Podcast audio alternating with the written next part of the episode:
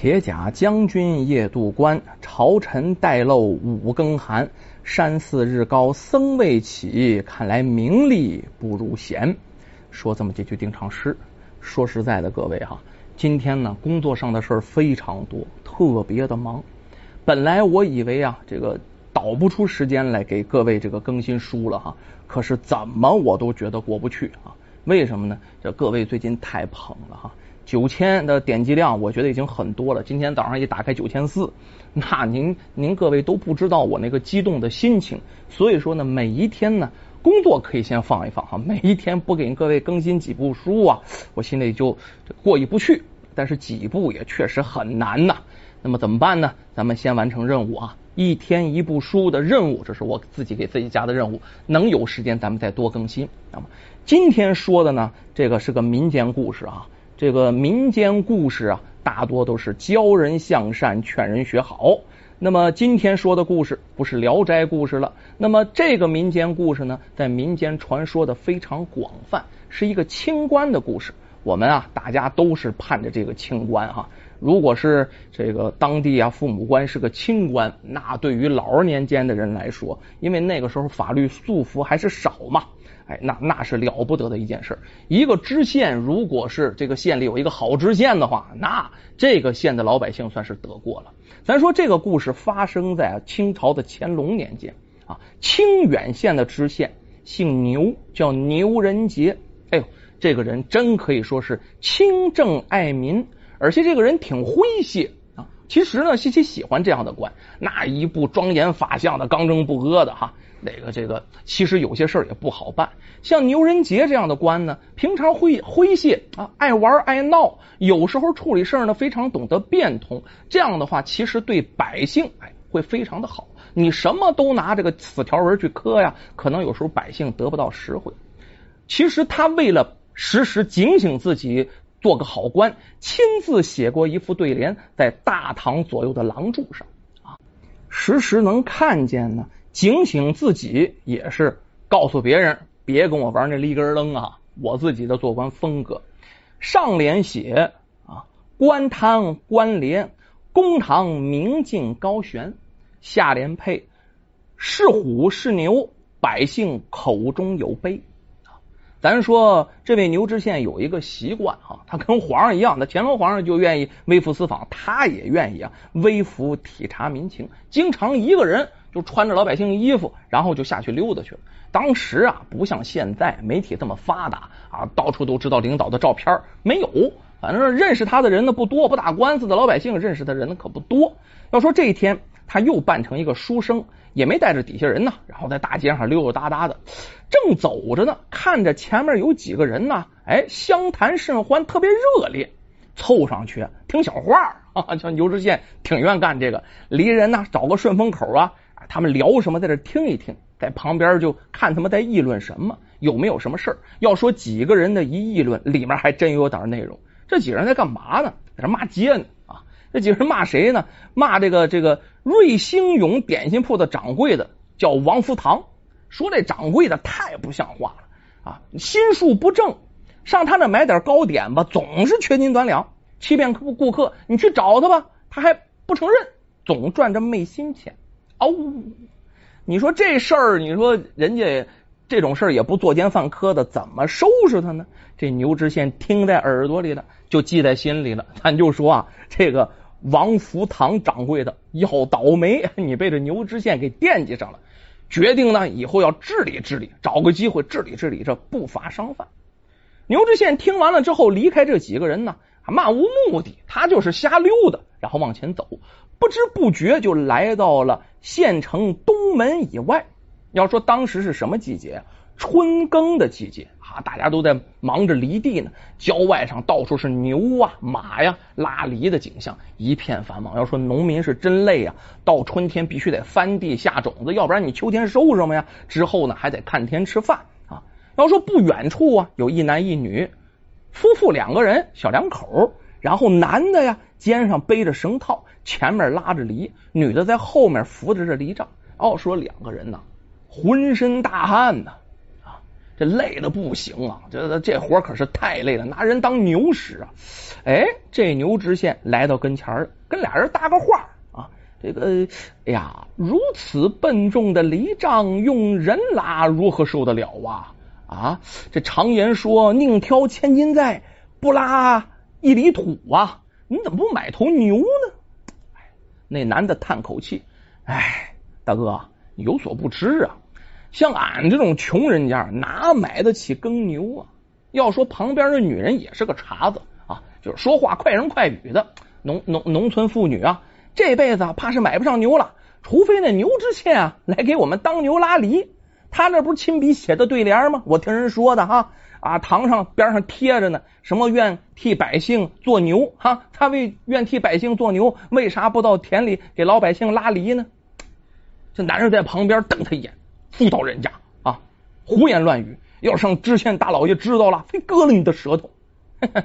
咱说他们不知道牛知县旁边就站在旁边啊，这牛知县笑呵呵的。哎呀，常言说啊，背后敢讲皇上，他一个小小的知县算什么呀？再说啊，那牛知县在整天在衙门里忙公务，骂他几句他也不知道。这男的苦笑一声。说归说，笑归笑啊，哎，这地呀还得咱自己慢慢种啊。说完了，低着头啊，把这绳套背在身上，女人呢扶起犁杖，接着干活。这牛知县走到这男子身边，兄弟啊，呃，我也帮你拉犁吧，咱们两个人怎么也比一个人省点力气啊。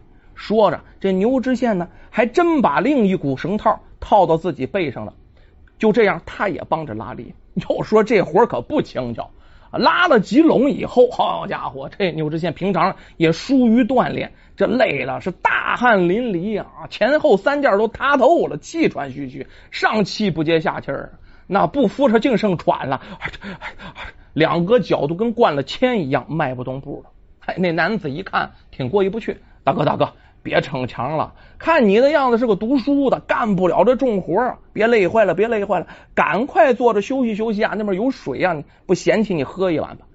哎呦，惭愧呀，惭愧！兄弟见笑了。牛知县红着脸，你们忙吧，我也该回去了，不再叨扰了，改日再会。他这改日再会啊，是有所指的，可是农村呐，小两口没当事儿，只是呢告别一下，挥挥手。感谢这牛知县呢，当然他们不知道是牛知县了。感谢这位大哥吧，然后帮他们拉了几种地，也算是省了点事要说第二天，这对夫妇可吓坏了，那地没犁完呢，还得耕种啊啊！正拿着犁杖要出门的时候，两个公差走进院里来，对这夫妇俩说：“跟我们回衙门去一趟。”好家伙，见官人啊啊，去去衙门。哎，好，衙门口冲南开，有理没钱别进去啊！你们这上衙门干啥呀？这夫妻俩大吃一惊啊！啊，我我我我们一向安分守己，不做犯法的事为何让我们去去去县衙呀？这这这是知县老爷的命令，你们敢违抗不成？不必多问，跟我们走吧。这夫妻俩糊里糊涂的，哆里哆嗦的就被这公差啊带到了县衙啊。来到大堂上一看。俩人吓得体如筛糠啊！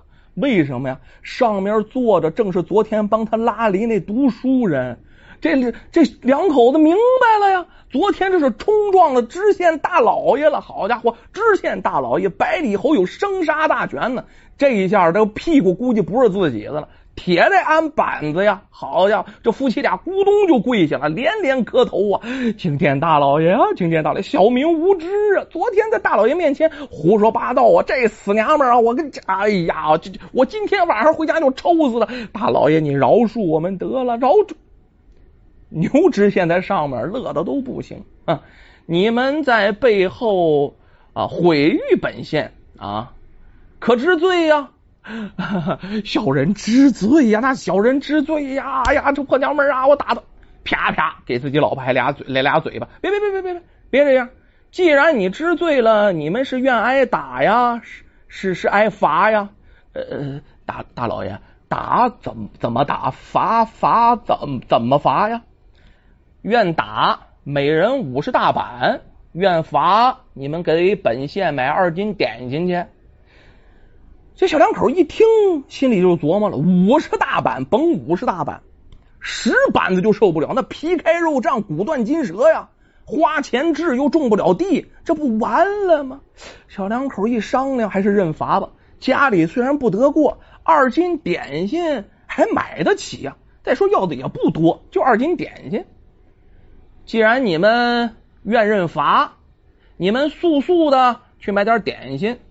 不过跟你说啊，本县只要啊瑞兴永的点心，不得以假充真。这女人就被压到堂上。男人赶快出门啊，出县衙。这这城里也有点熟人。还朋友谁还没几个呢？到人家去借了点钱，身上没带钱呢，赶快到瑞兴永点心铺买了二斤点心。回到县衙后，将二斤点心小心翼翼的呈给了知县大老爷。这牛知县亲自验看呢，瑞兴永，你买东西有那有那票哈，要不然我怎么证明啊？拿了瑞兴永的点心票，咱现在说像小发票这个意思哈。然后立刻命令差役取来一个秤，当场称斤两。两包点心，结果一包十四两半，一包十四两。咱这边再有个解释哈，古制十六两为一斤，也就是缺斤短两了，少了不少呢。这牛知县当即就命衙役，你赶快就是上瑞兴永啊，把那掌柜的王福堂给我带到县衙来查实。底下的差役啊，闻风而动啊，哎，很快就到了这个瑞兴永。就去了，掌柜的就在呀。哎，一会儿就把掌柜的押到大堂来。掌柜的也不知道怎么回事，上来牛知县就问这王掌柜的啊：“这包点心可是你柜上所卖？”这王掌柜的连连点头啊啊啊！这这这是小人柜上的，岂不知大人您？牛知县当时又命令差役把这秤拿来了，等秤，就是咱现在说。公平秤那意思拿来了，这个很标准啊！递给王掌柜，王掌柜，请你称称这点心的斤两吧。到这儿，王掌柜明白了，哎呦喂，他心里有鬼呀！知道这点心斤两不足啊，那脸色唰就白了，扑腾就跪下，连连磕头啊！小人有罪，小人有罪，小人不知道这点心是送给送送给大老爷的呀。结果这牛知县惊堂木一拍，啪嘟。王福堂，你个奸商啊！啊，跟卖不卖给本官无所谓，你卖给别人那也不能缺斤短两啊！做生意不讲商德，缺斤短两，欺骗顾客，专昧心钱。今天竟敢欺骗到老爷头上了，我岂能容饶？你说吧，你是认打是认罚？王掌柜战战兢兢的啊，呃，大大大大大大老爷。打是如何打，罚又是如何罚？请大老爷明示。他带着哭腔呢啊，认打一百大板，认罚二十两银子啊。这王掌柜的一听，心中暗盘算：一百大板，好家伙呀！我是铜筋铁骨也打成肉泥了呀！啊，用不了一百大板，就我这身子骨啊，二十大板我就上了西天了，那受不了。再说我一商号掌柜的，真就是活下来了啊！挨了板子是因为这事儿，那我以后怎么见人呢？我开不开买卖了？认罚吧，二十两银子，说多不多，说少不少，有点心疼。可是呢，我这开店二十两银子，我再挣回来不就完了吗？于是赶快表示认罚，认罚，认罚，认罚，认罚，认罚，认罚。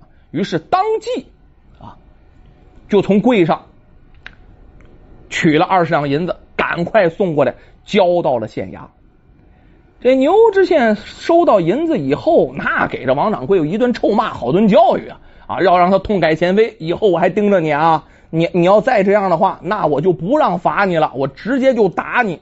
这王掌柜吓得呀！哎呦，我的天哪！这次是真得了教训了。咱这么说，他回去以后啊，不单是货质提高了，货量提高了，以后啊，我这买一斤我送半斤，我多给行不行啊？好家伙，这次是真吓到他。放了王掌柜以后，这牛知县面带微笑，对那农家夫妇说：“ 让你们受惊了，这二十两银子送给你们吧。”这牛知县说着，拿着银子就从那个后面的公堂的位置走下来了。奔着这小男小伙儿哎就去了，这小伙儿吓得腾腾腾往后倒退呀！啊！知县老爷平白无故送他们二十两银子，这哪跟哪儿啊？哪敢接呀？哪有这样的事儿啊？这牛知县拍了拍这男人的肩膀，这小伙子肩膀笑呵呵，拿着吧，回去啊，买一头精壮的耕牛，再修补一下房屋，这就算本县的一点心意吧。本县帮你们拉过犁了，然后呢，再变出一头牛来，帮你们以后拉犁。夫妻俩接过钱来，回到家里，脑子还都是懵的。可是钱是真的呀，白花花的银子放在桌上，两个人如做梦一般呢。二斤点心换一头耕牛，这不是天上掉下大馅饼来了吗？这是真的吗？互相掐了一掐，然后这是真的。之后真变成了一头耕牛，两个人的地啊耕种的特别好。到秋天丰收的时候，他们特地用他们自己种的粮食蒸成了白面大馒头，给这牛知县送去了。牛知县虽说不收礼，但是这个大馒头他收了。按他的意思，我给百姓做了耕牛，耕牛也是要吃饭的。